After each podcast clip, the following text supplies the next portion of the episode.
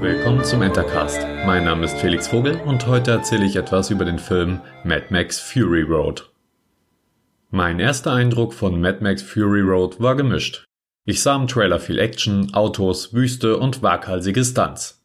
Auf dieses Testosterongeballer ließ ich mich ein, weil ich mit ein paar Bros nach leichter Kinolektüre suchte. Genau darauf hatte ich in diesem Moment auch Bock. Doch steckte dann doch etwas mehr hinter dem großen Actionfeuerwerk.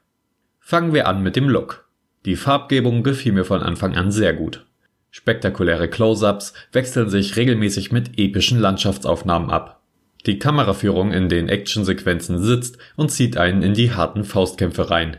Die Spezialeffekte wirken bombastisch, weil sie fast ausschließlich ohne CGI gemacht wurden. Alles wirkt real, dreckig und stimmig. Zur Musik kann ich mich kurz halten, denn diese wird nur selten eingesetzt. Wenn wir jedoch Musik hören, dann fügt sich diese organisch ein und setzt wichtige Akzente.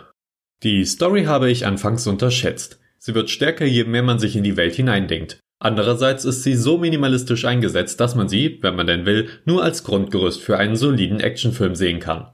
Was mir am besten gefällt, ist, dass sich die Story ernst nimmt und nicht übertreibt. Sie wirkt nicht aufgezwungen. Alle Charaktere verhalten sich nachvollziehbar und reden nie mit dem Zuschauer, sondern nur miteinander, wenn sie überhaupt reden und die Story nicht nur durch Mimik, Gestik und die Situationen übertragen wird. Dadurch entstehen starke Momente, die einfach gut wirken und Spaß machen. Außerdem möchte ich behaupten, dass Mad Max Fury Road es perfekt schafft, jede Kampfhandlung in irgendeiner Weise storyrelevant zu machen. Nichts wirkt gedrungen, sondern einfach glaubhaft. Irgendwie bin ich rundum zufrieden. Inzwischen habe ich den Film ähnlich oft gesehen wie so manche Star Wars Episode. Das ist ein großes Lob von meiner Seite aus. Im Folgenden habe ich natürlich auch alle anderen Mad Max Filme nachgeholt, welche für mich allerdings nicht ganz an Fury Road herankommen. Doch möchte ich diese nicht unbedingt in einen direkten Vergleich stellen. Stattdessen bin ich glücklich darüber, dass mir jetzt eine neue Welt am Herzen liegt und ich hätte nichts gegen eine Fortsetzung.